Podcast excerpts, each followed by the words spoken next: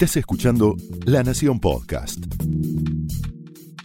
A continuación, Pablo Sirven explora el costado más personal de las figuras más importantes en Hablemos de otra cosa.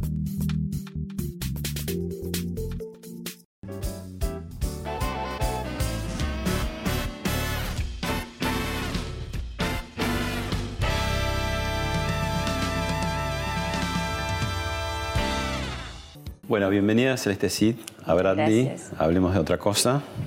Y la primera pregunta, porque surge a la vista, es ¿qué, ¿cómo haces pasar por tu cuerpo a Susana Jiménez? Eh, bueno, estoy en eso. estoy tratando de, a ver, de incorporar algunos elementos sin tampoco irme de, de mi actriz. O sea, como la primera impresión que tuve cuando me convocaron para el personaje, primero es una película que me gusta mucho, La Mari. Eh, la vi millones de veces. Ah, ¿la habías cuando- visto? pero millones de veces real. ¿Qué era lo que te, te gustaba o te la- atraía? el barrio, la casa, esas mujeres, ¿no? Tan, ese matriarcado también así tan instalado en las plantas adentro de las casas, la, la tabla de planchar, bueno, un poco imágenes quizás de mi infancia que, que siguen ahí presentes, ¿no? Y mm, entonces un poco, un poco eso, y bueno, y Monzón también en ese momento también me acuerdo que había visto Soñar, Soñar de Fabio, que también estaba Carlos Monzón en esa película. Bueno, un poco el, acercamiento al cine, la mezcla con la infancia, un poco eso. Entonces, bueno, me convocan para, para este personaje y digo, sí, espectacular. Ahora, tiene, tiene su riesgo, ¿no? Porque es un personaje, bueno, vivo, cercano. Todo el mundo. vivo, claro, muy bien. El tono te sale perfecto. Escúchame, no, pero digamos que todo el mundo conoce. Es decir, que eh, después el público va a medir cuán parecida o no sos. Ahora. Un actor, una actriz no imita. Eh, Contá un poco eso, ¿cómo sería?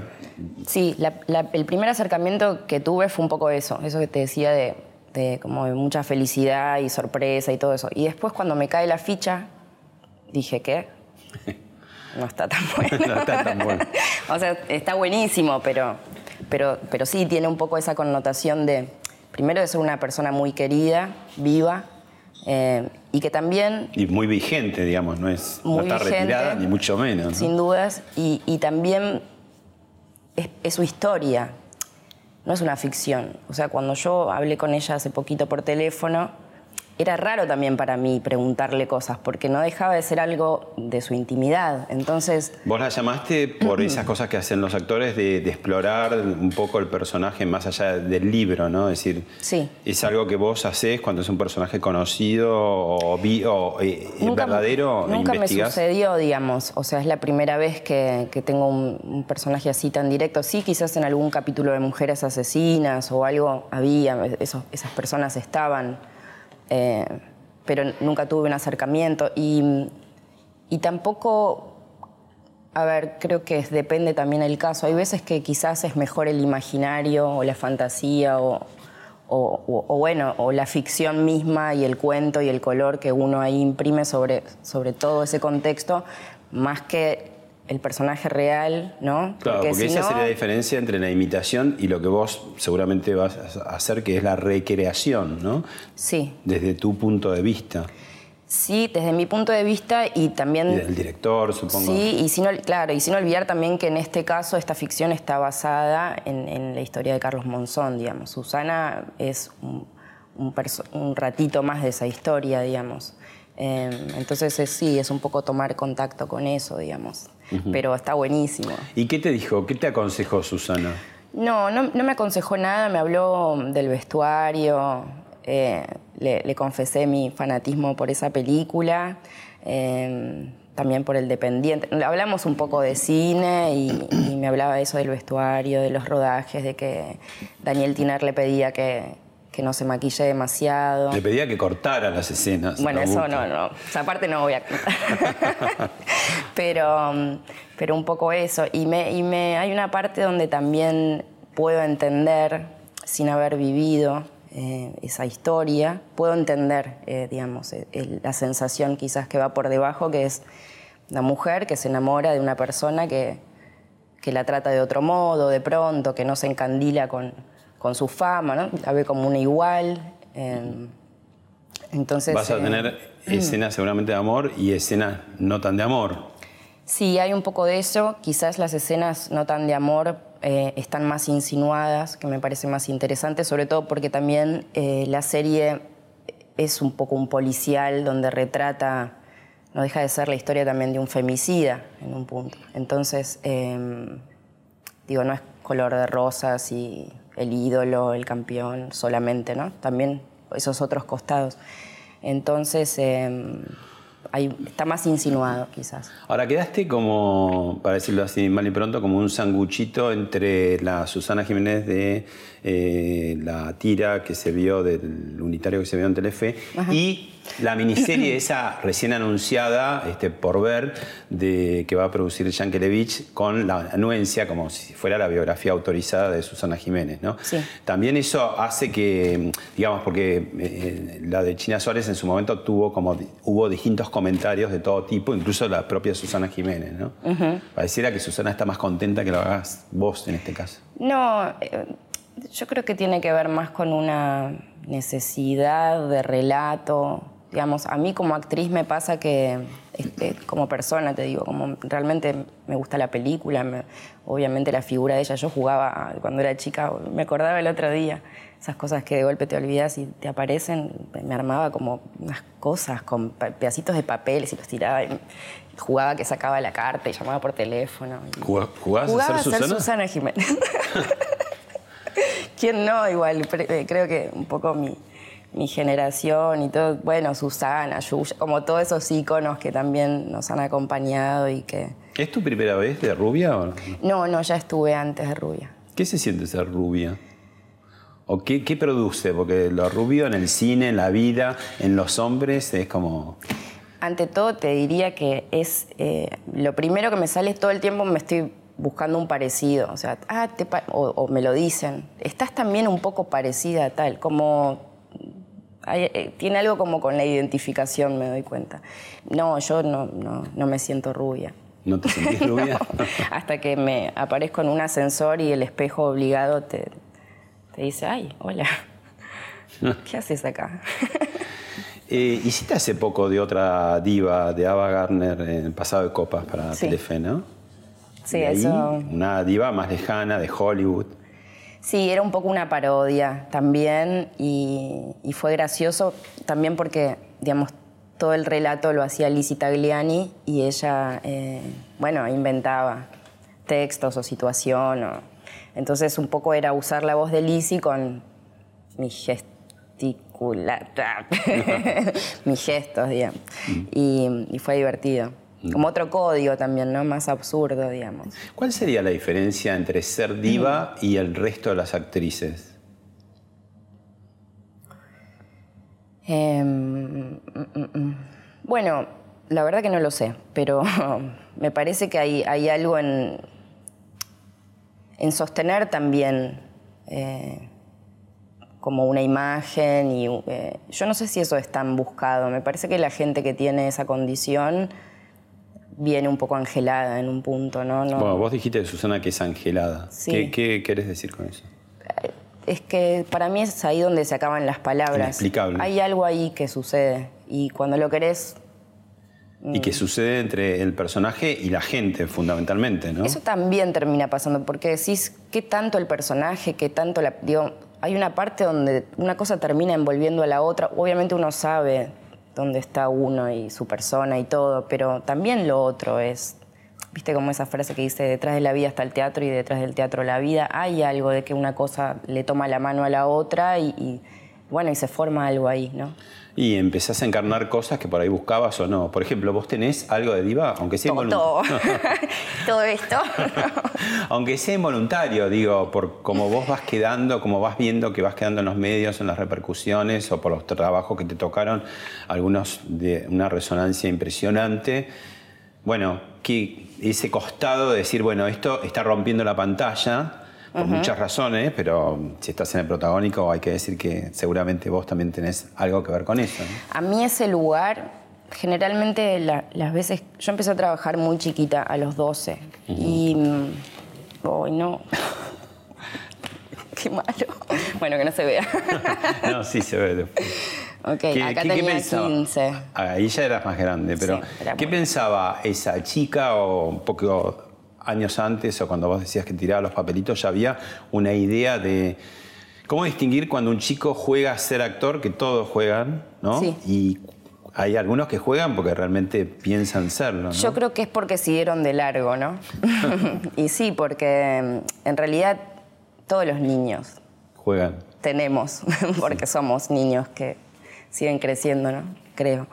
Em, es como una condición propia de la infancia, entonces creo que, hay algo ahí como de, no perder ese lugar de... ¿El actor sería como inmaduro en principio porque sigue de largo? o ingenuo quizás, o o no sé, no sé cuál es exactamente la palabra, pero no, creo que la madurez es importante también. O sea, ¿Vos no buscaste ser actriz o fuiste inducida? No, en verdad, mira, no, no lo sé explicar. Bueno, no estoy explicando nada. pero... Mm, no, digo, si por ahí tu familia te, fomentaba decir, sí, vamos, nos no, a todos los castings. No, no, o para no, al revés, no dejes el colegio, no vas a hacer esto. No, en realidad... Entre esos dos extremos, ¿dónde estaba tu mm, situación? Es que, digamos, no, yo siempre fui como...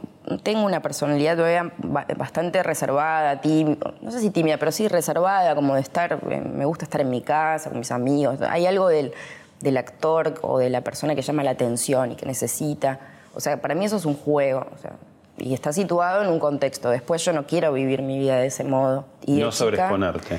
No, no, y tampoco es un rol que me sienta bien, digamos. Eh, no, no, no, lo, no lo gozo, digamos. Entonces, de chica también tenía esa personalidad. Si había un, acto escolar o lo que fuera, yo no iba a estar actuando. Yo estaba o haciendo el vestuario o ayudando con las luces o como me gustaba más ¿Y cuándo dijiste quiero subir ahí a la, escena? Y en un momento me, entero por un cast, o sea, por la televisión, que había un casting que se buscaban chicos creo que de 8 a 12 años o una cosa así. Y rarísimo, le dije a mi mamá, ¿me llevas acá?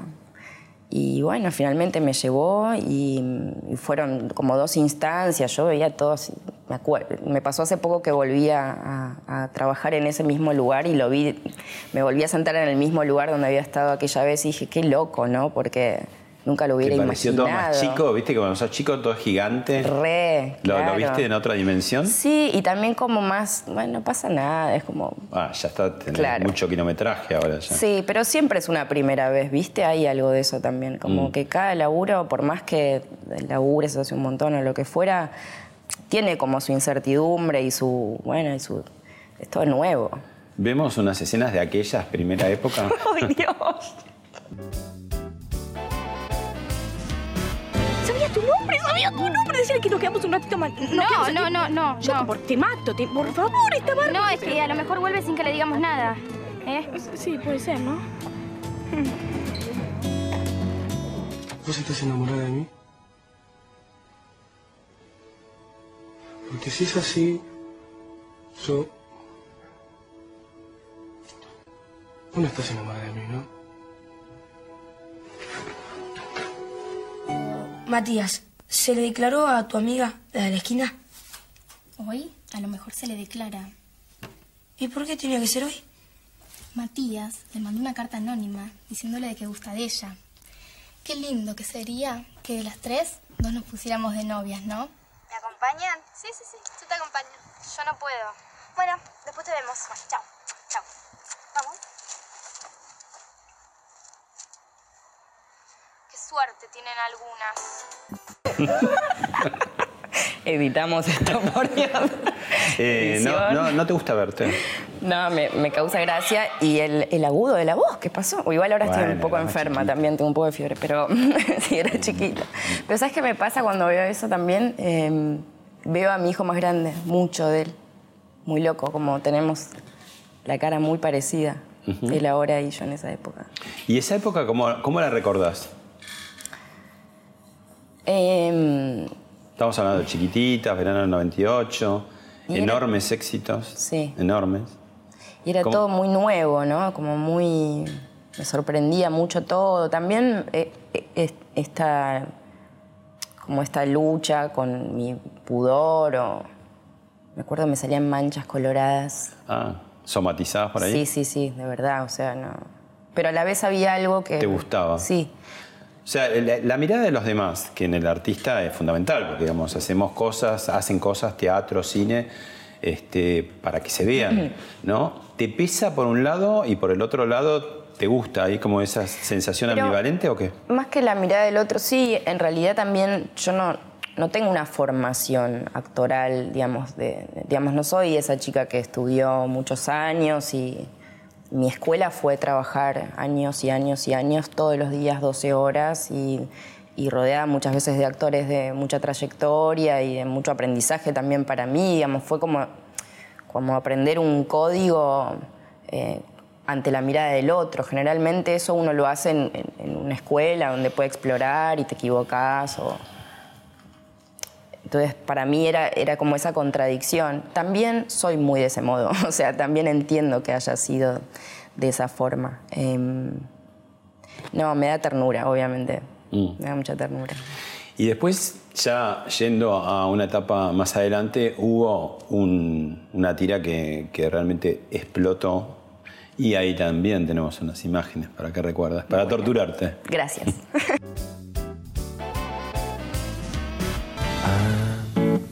Gonna get down with my baby.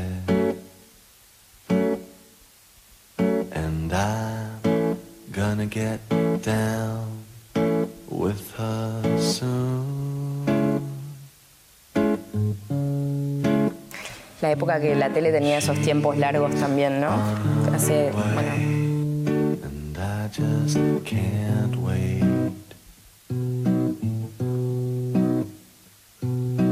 She'll be back by this afternoon. Whoa, I'm gonna get down with my baby.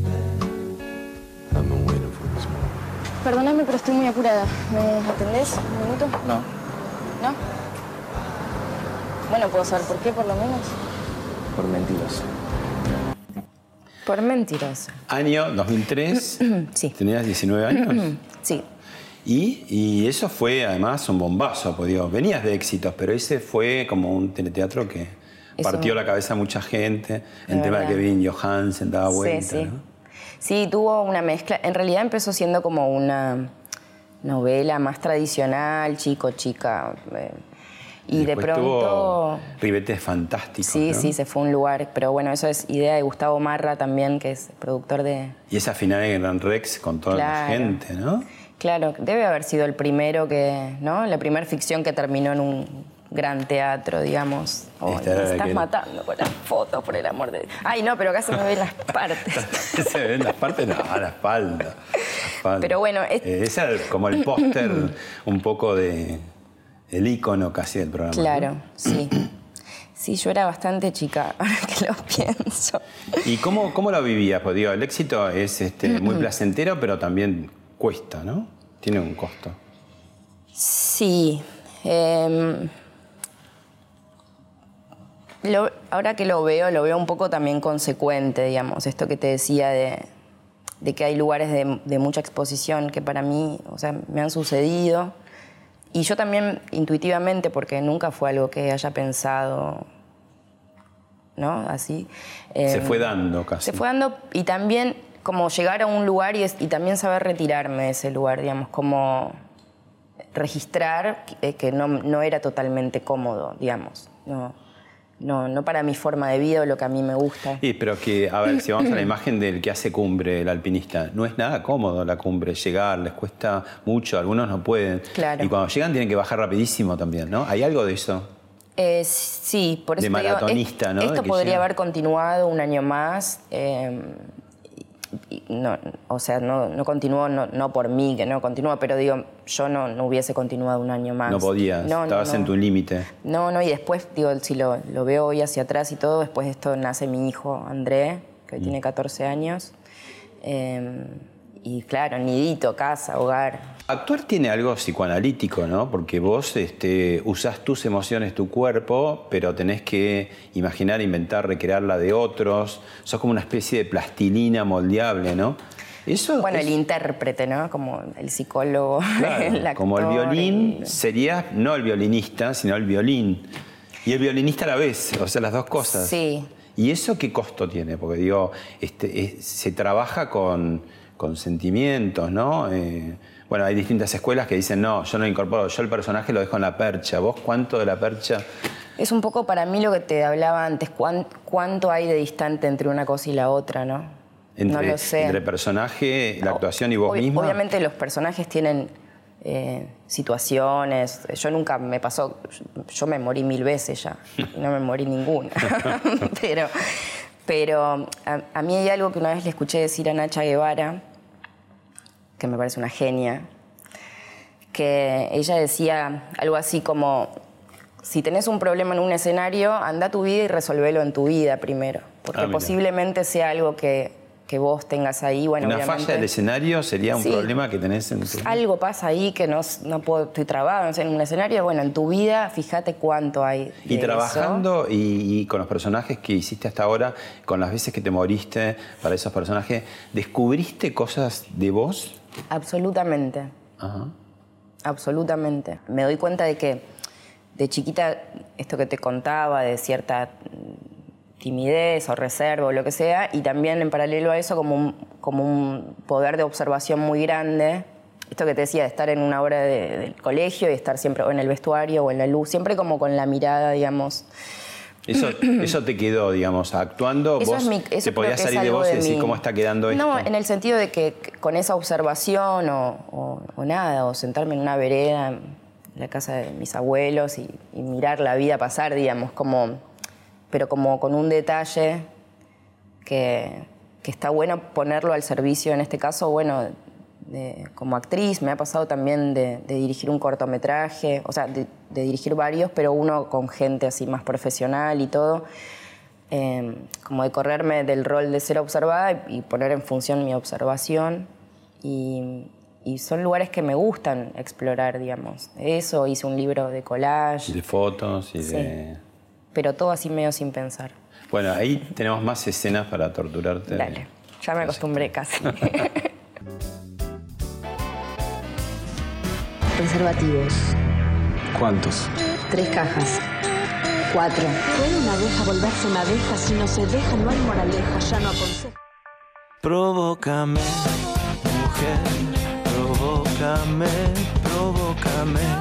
A ver, atrévete, provócame. A mí, acércate.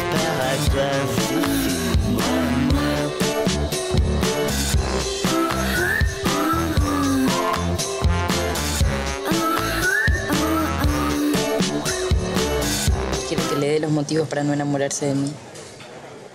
¿Por qué no? No soy perfecta. Eso ya me inspira bastante confianza. Tengo cierto sentido trágico de la existencia que siempre me hace pensar lo peor de todo en cualquier situación. ¿El beso de lengua? ¿El beso que tenés que darle a esa mina es de lengua? No. Bueno, entonces, mañana vas al casting. Me gustas mucho. Ese programa lo amaba. Amaba ese programa. ¡Dejar de joder con mi hermana! Acá de acá porque te rompo la cara de una piña. Sí, cuando ves todo eso, que es una partecita, un cachito nomás así, no te digo porque es antipático, digas, me gustó más este que el otro, sino qué tipo de cosas cuando va pasando el tiempo decís, ah, me gusta más este, este tipo de personaje o de situación o de historia que tal otra. Bueno, ahí un poco el, em, creo que para vestir santo fue un, un programa que, que recuerdo así con mucho cariño, por, por muchas razones, pero de base era un programa escrito por Javier Dolte, em, súper afinado. Y muy original porque tenía una, una parte musical muy importante, ¿no? Sí, sí, es como, como esa polarización entre lo muy moderno para la tele, digamos, ¿no? Y también sin dejar de tocar temas de raíces, de familia, de mm, adicciones, eh, adicta al juego, una con problemas sexuales, o sea, todos los, los entretejidos que hay en, bueno, en las familias, ¿no? Entonces, eh, eso para mí es súper curioso de ver y, y- y siempre desde un lugar de, de luminosidad, digamos, ¿no? No necesariamente meterse en esos lugares es, "Ah, qué terror, o Claro. ¿Qué es lo que, que te copa hacer o cuando recibís un libro decís, uy, me da fiaca hacerlo? O rechazás, digo, debes tener también como muchas propuestas y difícil, ¿no? Para el actor, para la actriz, decir qué agarro, qué no, ¿no? Porque por ahí dejas de agarrar algo que después otra persona lo hace un éxito. Sí. Quizás vos no, en una de esas, o al revés, ¿no? Es muy loco Esas eso. situaciones, esos interrogantes frente a los libros que te llegan o las propuestas, ¿cómo...? O el azar finalmente. ¿Qué, qué- qué- en vos qué, qué- La intuición, me parece. Como Ah. eh, leo algo y ya enseguida, en la página 10 ya más o menos me doy cuenta si, qué decís? ¿Es para mí o no? ¿Es para si mí? me siento haciendo eso, explorando eso. Es, es un poco entregar tu vida, porque, porque si bien es un trabajo que tiene sus horas y todo, hay algo que está funcionando todo el tiempo. A mí me pasa que ahora que estoy con, con esto en la cabeza, sí, formalmente tengo ensayos y hago esto y tal, y, y me veo el video y la película dura dos horas y hay una formalidad, y después Pero hay algo que dices, ah, está- claro, escuché una voz que habla de determinado modo y yo digo, ah, claro, ella por ahí a lo mejor me sirve usar eso, que quizás es más una O sea, ternura. estás más como esponja viendo qué cosas te Hay pueden... algo que está ahí trabajando, ¿viste? Que está como puesto en función. Entonces, eso es lo que creo que también Cuando te ves un libro decís de pronto, a ver, como una ropa, decir, esto me va a caer bien o Bueno, no. viste que Woody Allen dice que el vestuario es el 50% de un personaje. O sea, vos ves un personaje, o te pasa en la calle que ves una persona parada con, con su ropa, con sus colores, con- y ya hay una información que te está dando. Y, y en el caso de las mujeres, el peinado y la tintura es como el vestuario, porque digo, muchas, ya eh, no solamente en, en lo artístico, digo, la mujer en general, el peinado muchas veces, ¿no? Y la tintura le marca épocas o estados de Bueno, ánimo. claro, esto, este color es muy antimoderno en un punto, digamos, porque... ¿El rubio pasó de edad- moda? No, no el rubio, pero es como un rubio muy... Armado con muchas Claro, muy, de, cosas. muy un momento también. Claro. O sea, eso está bueno también, ¿viste? Como, y de hecho habíamos probado una peluca y claramente dijimos, no, o sea, tenemos que tratar de, de lograr lo más cercano que se pueda. Mm. Eh, porque si no, termina siendo como una máscara o un disfraz o esto que hablábamos de la imitación, ¿no? Mm. Eh, ¿Llegaste a alguna conclusión, a alguna respuesta por qué la gente, digamos, eh, tiene casi como un sentido mágico frente al artista, ¿no? Cuando lo ve en vivo tiene como una sensación de que lo quiere abrazar o decirle de todo y generalmente no puede decirle nada, ¿no? No sé si a vos te ha pasado también tener esa se- sensación de fan frente a un gran artista, ¿no? ¿Y Me por ha qué se da? Solo con una o dos personas. ¿Quién? No, no te lo son voy uno a... o dos, tenés los que conoces. No o te por ahí te mostramos acá y de esas... ya estuvo en tu programa. Em, para mí hay una diferencia eh, grande entre la persona que, que se sorprende con el famoso, digamos, ¿no? Con, El cholulo, que digamos. sabe que estuviste en algún lado, pero Sí, no sabe bien sabe quién bien qué hiciste. Usted es conocido, ¿no? Claro, y siempre la foto es para el hijo, nunca Claro. es para Antes, hace muchas décadas, era el autógrafo. Decías un papel que se va a perder. Claro. Ahora es la selfie. Ahora es la selfie. Sí. Donde sea. ¿Te piden selfies? Sí, sí. ¿Y sos abierta o, pues, digo, vos como todo el mundo tenés tus estados de ánimo, tus apuros de pronto? No, no me molesta O para usás nada. lo que dice ese personaje que por ahí admirás, que tiene, este, que dijo en mi programa que tenía varias estrategias para sacarse de encima. Espectacular. lo agarraste. Ricardo Darín, digamos, para que la gente por ahí... que- Me, me- soy fan de Ricardo. Sí. Título. Videógrafo me ahora está encanta, me parece sí, un sí, actorazo inmenso. No, pero digo, Ricardo esa- y Mercedes, así como. Mercedes Morán. Eh, no, esa, eso que se produce, ese estado de exaltación, de fascinación de- del público, de la persona, cuando veo una, una figura. ¿Sabes qué? A- Me ha pasado muchas, bueno, no sé si muchas veces, pero me ha pasado un par de veces que, que a veces me dicen, y en tal escena de tal cosa, y me dicen hasta textos, ¿entendés? Y, para, y eso para mí es re fuerte, porque entendés que hay algo que está llegando ahí. Claro. Y, y no es solo la anécdota de esa foto que después queda ahí, que bueno, que, es, que está todo bien, ¿no? No, me refiero que hay algo como del cariño, que, que es muy loco como recibir eso, ¿viste? Bueno, hay una sección en este programa que eh, refiere a hechos que pasaron en otro momento, qué hacías o qué sentiste, y lo vemos.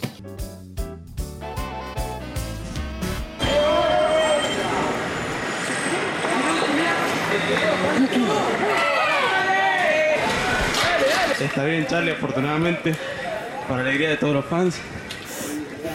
Muy tiró del noveno piso. Está descansando en la pileta en este momento. ¿Qué sensación sentís cuando lo haces? Primero el viento y después el agua. No, vacío y después el agua mojada. ¿Dónde? ¿Nunca miedo? ¿Eh? ¿Miedo no? Y un poquito sí. ¿Cuándo estás volviendo? Ya estoy de vuelta. Tomá. La coca, Charlie. Por este lado, por este lado, por este lado. Charlie. Ay. Toma la coca. Te amo, Charlie. Te amo.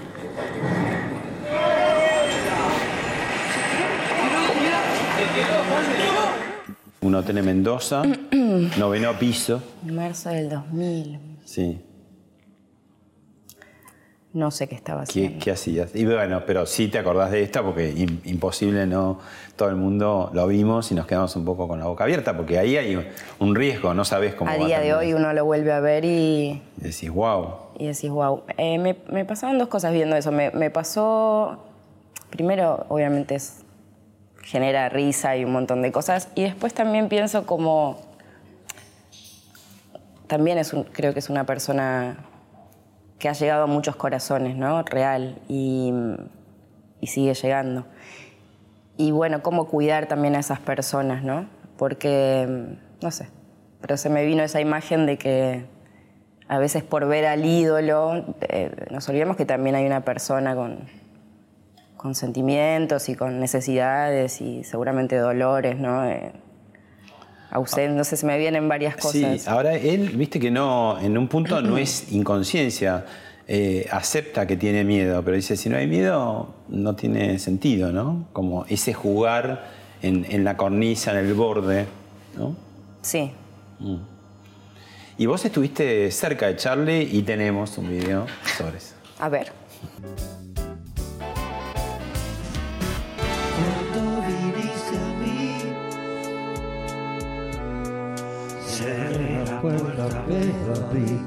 Asesíname, asesíname.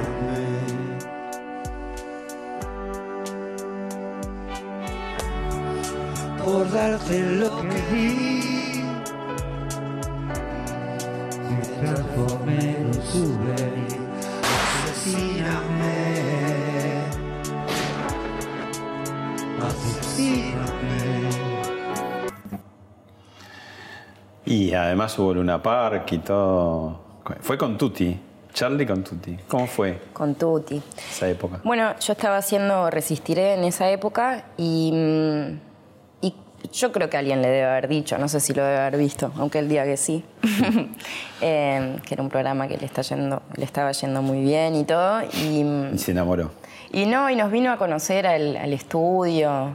Y mm, bueno, y tiene, él tiene eso, ¿no? Que hay algo que, que- que- que como un imán, no sé. Eh, y yo me acuerdo me- que llegué medio al, al final porque me había terminado de grabar y me fui a cambiar. Las mujeres tardamos un poco más por lo general. Y cuando llegué había mucha gente y me dio mucho pudor ir a saludarlo porque como que sentía que, bueno, no sé, mucha gente alrededor. Digo, pobre pibe.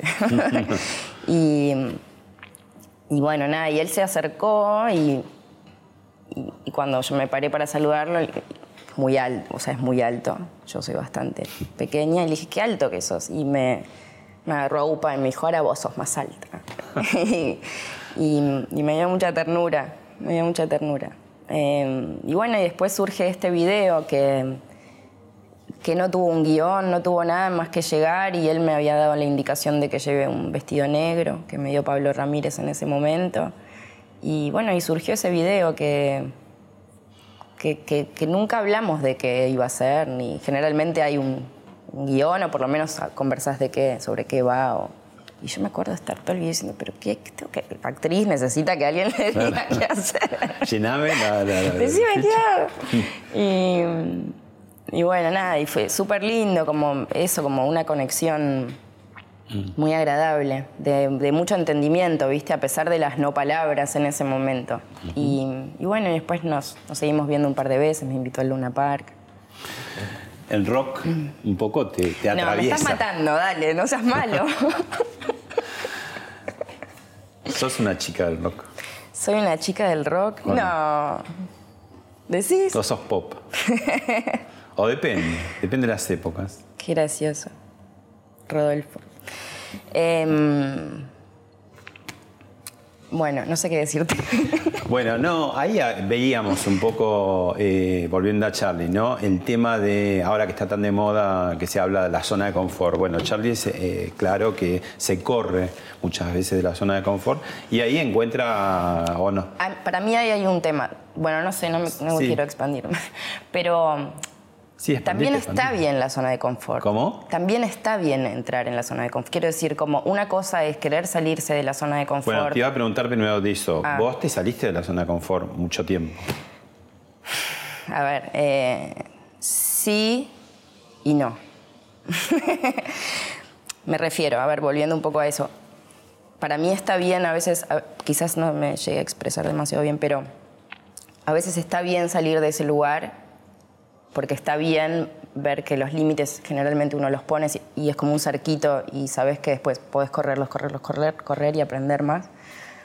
O a veces no querer estar en esa zona de confort es como, no, no quiero, ¿entendés? Como huir un poco de, de esa información o...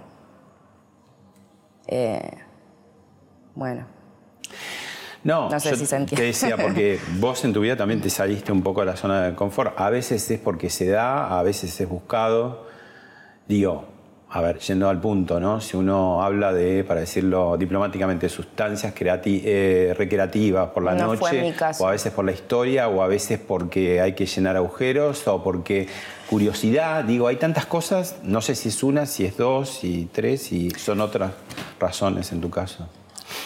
Em, posiblemente, no, no, eh, no, desde un lugar desde la alegría o, desde un lugar de curiosidad. Y, de- no, creo que básicamente fue haber estado quizás bastante alejada de mí y bueno, en el momento en que todo se apaga, también quedarte a solas con alguien que, que pasaba ahí. Creo que es un poco eso. ¿Cómo es alejarse de uno mismo? ¿Y por qué sucede en tu caso, digamos, que... ¿Qué es alejarse de uno mismo? Mm, como mm, una sensación quizás de, de un vacío o de un dolor, o generalmente temas familiares también que hay. Eh, por eso com- comparo por eh, este lugar de confort que a veces está bueno también estar y decir, bueno, revisemos esa historia y revisemos qué hay ahí abajo. Y no es tan malo quizás, ¿Y llegaste a revisarlo? sin dudas. Ajá. Para ¿Y- poder y salir de ahí hay que- ¿Te amigaste? O no, por lo menos No, decirlo, es- es lo puedo comprender. Es importante comprender, amigarse, eh, no, no es rápido, no, es una valentía extra, porque es como un juego de ajedrez, ¿viste? Vos mueves una piecita pequeña quizás y todo el juego se reestructura. ¿Historias familiares de antes, de antes tuyas? Sí, o- temas que creo que en cualquier familia, o sea, no, no, no mejores ni peores, ¿no? Sino como temas familiares. O sea, yo tengo una mamá que hace muchos años está internada y muchos, muchos. Y bueno, nada, viste, uno cuando es chico quizás no puede poner tanto en palabras esos dolores o... Entonces quizás tuvo algo que ver con eso. Y después también una parte donde esa historia también uno crece y ya empieza a ser su, su propia madre, su propio padre, Y sos la propia madre también de... de estas genialidades. claro, es que para mí es Contanos a ver importante. qué vemos, porque presentaros. Son fotos que tienen algunas sus años ya. Sí. Son lo más. Son muy lo más. Para que esto funcione, es importante revisar eso otro, digamos. Eh, y perdonar y agradecer. En, en eso estoy también, digamos. Sigue ese proceso. Eso es toda la vida. Pero, pero es un proceso de curación en cuanto a lo concreto, digamos, que lo que te pasó a vos. Sí, yo respecto a esa etapa de mi vida, digamos que fueron un par de años en donde, bueno, me, me fui un poco de... Hoy lo veo y, y sin duda fue una mierda, pero también lo veo y, y digo, es necesario que haya sucedido eso. ¿Fue necesario que pasaras por ahí para resolver qué? Digamos, para ser la mujer que sos hoy, que tiene qué cosas que no tenías. Bueno, una armonía, una ese vacío que te hablaba antes, ¿viste? No, hay un lugar donde yo soy muy feliz en estás, mi casa. estás en con- paz, digamos, ahora. Sin Digamos, la familia es una zona de confort relativa también, porque tiene sus desafíos, ¿no? ¿Qué, qué es la familia en vos? Mira, esta, muy artística. ¿no? Mira, pero me lo te lo respondo con una foto, que es la familia para mí. Todo esto, ¿entendés? Lo más. No, son lo más. Mis ¿Y qué hijos. te pasa ahora que tenés un hijo adolescente donde empieza a ver la rebeldía, que decir, qué normal te salió, cuanto más te haga renegar a vos, qué, qué normal que es, y empiezan las preguntas y en un punto decir, bueno, ¿qué autoridad, si es que los padres son autoridad, pareciera que cada vez menos, qué autoridad tenés si te pasó tal cosa? O por ahí sí tenés esa autoridad precisamente porque te pasó tal cosa. ¿Cómo manejas esos temas, digamos, si surgen? Oh. Sí, surge todo y ante todo, eh, para mí y tanto para el papá de André, no digo de Antón todavía porque es muy chiquito, pero estimo que va a ser así también, muy importante el diálogo sin condiciones, digamos. Eh, A corazón abierto, sí. Sí, y además eh, todo, todo es válido y todo es planteable. El tema es cuando ese espacio no está o, es, es duro también, ¿viste? Eh, me parece importante. Además, todo lo que te traigan los pibes es alucinante. O sea, eh, ese lugar Andrés sabe que lo tiene, su papá es igual. Entonces, sí, bueno, es un adolescente, hay mucho que, que es más puertas adentro, digamos. Pero también respetaré eso y transmitirle que uno confía en él y que es base eso. Y lograste, digamos, eh, el ensamble, digamos, padres diferentes, Emanuel Orvillier, por otro lado, Michel Noer, incluso vos a veces en las redes jugás, hay algunos este, tweets o, o- o encuentros o reencuentros por cumpleaños o cosas, Sí. ¿no? Decís, bueno, es este, una frase, me anoté tuya, si bien somos padres separados, seguimos eh, siendo familia. Sin duda. No sé si lo dijiste o no, porque en las Sí, revistas pero muchas mm, si no lo dije, comparto con quien lo dijo. Eh, es que sí, es Ahora que es tuya esa frase. Ahora la voy a adoptar. La, la después convalidamos. no, es que, es que es así, es así. Eh, es, es fundamental que sea así, digamos. Eh, a mí me, me- me sorprende cuando a veces me dicen, qué loco que te lleves bien con... O sea, me parece muy raro que sea de otro modo, ¿entendés? O sea, me parece raro que haya una... Bueno, hay gente que termina muy mal y hay gente que termina Bueno, dialogando. pero ahí un poco hay como unos egos peleándose en donde estás invisibilizando a una criatura que, que bueno, que es, lo más importante, digamos. Por, por esas cosas uno va a terapia cuando crece después. Entonces hay que ser responsable. ¿Haces mucha terapia? No, ya no. Me fundí. No porque no lo necesites, sino porque ya lo tengo. no, no. O, o- o haces descansos, vas y venís. ¿Sabes qué? Llego a la conclusión un poco de que generalmente los temas son dos o tres, digamos. Obvio, sí, sí. sí. Entonces, eh, Y el psicólogo o el psiquiatra a lo sumo te va a mover un milímetro o dos y decís, ah, bueno, sí. porque la persona viene con Sí. una manera, ¿no? Pero el hecho de la catarsis, de hablar, viste que muchas veces también distiende, uno se escucha a sí mismo, ¿no? Sin dudas. Eh, me, me pasa con los años que empecé a adquirir un reconocimiento de esos lugares. Entonces, de vez en cuando vuelvo, pero también necesito salir a la vida y, y- y ser responsable de las cosas que voy aprendiendo.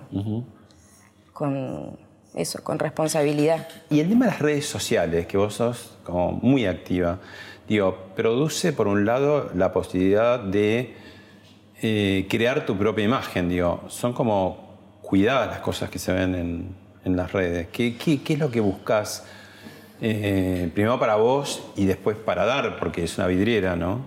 Sí. Es una nueva vidriera. Sí.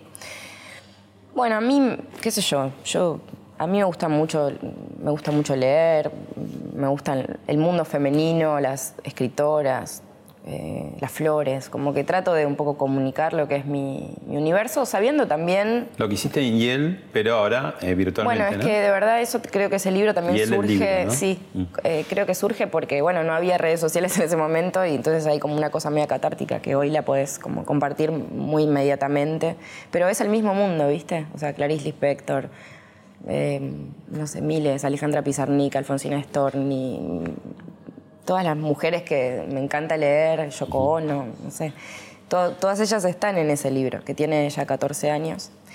Y... mm, ¿Vos eh, crees eh, en el mundo femenino? Porque digo, también viene una onda ahora un poco a veces de, eh, de sexualización, de decir, bueno, no hablemos de géneros. ¿Crees que hay, vos te sentís parte de un... Te dejo todos puntos suspensivos para que lo Sí, lo, vos. lo voy pensando en verdad, porque creo que son muchos temas en uno. O sea, Es verdad, digamos, que uno viendo las redes tuyas, esas flores, esos volados, esos vestidos, esos peinados, esas miradas, es muy, digamos, visto desde, la mirada masculina, muy femenino. Eh, no afectadamente femenino, femenino muy naturalmente, muy Sí, fresco, digamos. quizás la parte afectada también surge producto de, de mucha opresión durante tantos años. Eh, yo no creo que las mujeres tengamos ganas de estar, ah, ¿viste? O sea, haciendo ruido de más. O... Creo que es necesario en esta nueva búsqueda de límites y de, bueno, y de que se acomoden los roles y todo eso. ¿Crees que es un poco es- ese resorte que estaba, que sale de la caja y sale fuerte y que en algún momento se va a acomodar? Sí, sin dudas que sí. Creo que falta mucho también para eso igual. Porque más o menos, bueno, uno va hablando con sus conocidos, tiene más o menos un entorno y todo, pero te alejas un poquito de eso y lo otro está muy encriptado todavía, no es que... ¿Se entiende? O sea, eso es- está y está presente.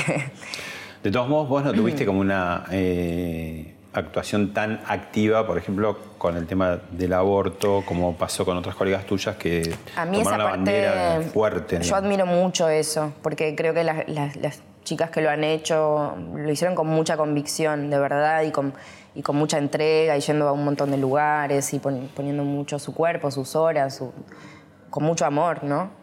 Eh, yo lo- quizás mi personalidad no es tan así, no es tan, Yo soy más contemplativa, quizás, pero es una parte también. O sea, eh, creo que es importante. El mensaje llega de las dos formas. También llega dialogando o, bueno, o subiendo un poco más el volumen. Las dos cosas son necesarias. Yo me identifico más con lo otro y mm, me parece que, que está bien. Igual obviamente me lo juzgo, también digo, ah, debería, pero, mm, pero, pero obviamente es una causa que, que defiendo y que me parece que va, va a suceder. Mm. La despenalización, sí. Cosas que te gustan, actuar, sacar fotos, eh, hacer este, las redes sociales y eh, la, la- la ropa últimamente, o no Ah, sé cuándo surgió. ¿Cuándo, cuándo surgió? Remotamente, a ver. Hace decí- tres años. ¿Pero antes de eso había algo o no? No, lo curioso de eso es que con mi socia nos conocimos cuando teníamos 12 años en un local de ropa. Paula Cohen. Sí. Ajá. En un local de ropa. O sea, nos 12 vimos- años tenías sí. vos y ella. Eh, Ella 75 ya. no, ella también tenemos la misma edad. Y se conocieron que. Y yo ¿Pero por qué se acuerdan? ¿Qué pasó? Trabajaba en chiquititas y como justo en, ese, en es- esa marca me daba ropa para el personaje y ella justo o vivía enfrente o algo así y, y bueno, nos encontramos. me las voy a llevar estas fotos. Sí, claro. Muchas es el premio de este programa. Bien. El premio de llevarse. Y, y bueno, y nos cruzamos Ah, ahí. ah, muy bueno. Anto y Nela. Bueno, este es nuestro equipo así más formal. Ese es el equipo. Sí. Mujeres. Bueno, pero te digo, vos eh, eh, se te había dado por la ropa, de, de pronto explotó, o bueno, como tu mundo femenino, la ropa siempre hay un lugar. Mira, la, la posibilidad de hacerlo antes la, la tuve y todo, es, fue un encuentro. O sea, sucedió algo con ella que, viste, la típica que decís con una Ahora, amiga. se encontraron a los decís, 12 años y pasaron. no nos vimos más, nunca más, y yo me, me mudé al mismo edificio donde ella vivía en ese momento, con, o sea, un piso de diferencia. O sea que el, el destino quería de alguna manera unirlos y no que- podía. Y hace tres años que hizo que sí, se finalmente se unieran. Y hace tres años nos tomamos un mate y me dijo, che, a mí me encantaría hacer una marca de ropa. Che, a mí también. Bueno, dale, hagamos, hagamos. Y lo hicimos. o sea, ese que no se corte, Sí. digamos, no se cortó Y, y... y- y además lo que hicieron es una marca de ropa que qué características tendría con respecto a otras ropas. Bueno, hay tanto hoy en el mercado que, ¿no? Digamos, eh, buscar identidad tiene que ver no solo con las prendas en sí, sino con lo que estás comunicando. Eh, aspiramos eso a, a- a, a convocar. a- ahora, por ejemplo, en una semana vamos a filmar el video de la campaña con Miss Bolivia. O sea, nos gusta convocar colegas, amigas. Bueno, veo que ustedes aprovechan eso para darle también eh, eh, espacio a, a- la otra profesión que tienen, que es actuar. Sí.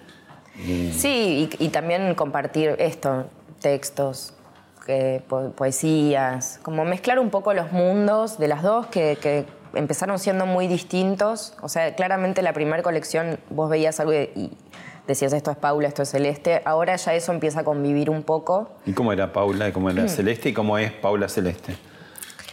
Bueno, Paula Celeste es la última colección, te invito a que la veas. no, y Paula es como mucho más del color, esto, como color más neutro, yo soy más como ecléctica. Igual paso por las dos cosas, por eso te digo, pero, pero sí, ella es como mucho más net, de líneas como más finas, así. Yo soy más estampas flor- floreadas y líos. ¿Vemos un video? Dale.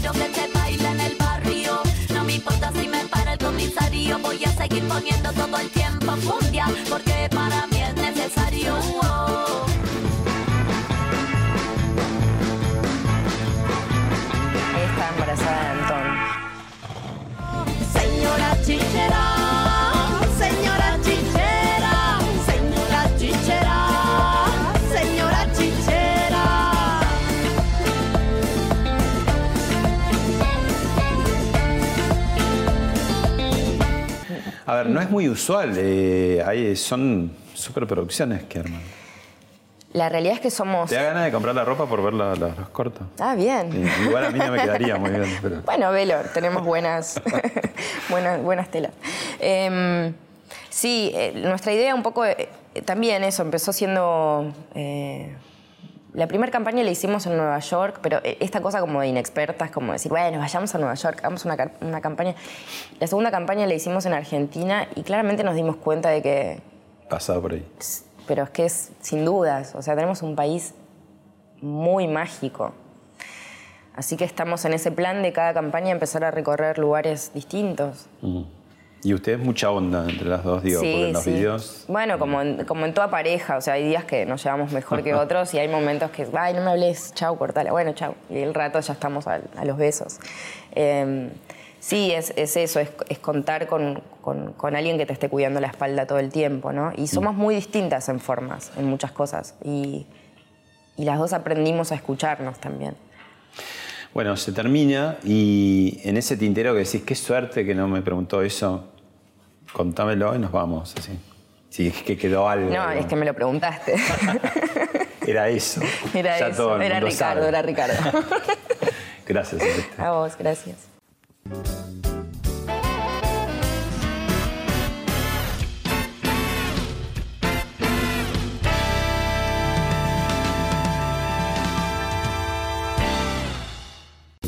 Esto fue Hablemos de otra cosa con Pablo Sirven, un podcast exclusivo de La Nación. Escucha todos los programas de La Nación Podcast en www.lanacion.com.ar. Suscríbete para no perderte ningún episodio. Estamos en Spotify, Apple Podcast, Google Podcast y en tu reproductor de podcast favorito. Seguí escuchando La Nación Podcast.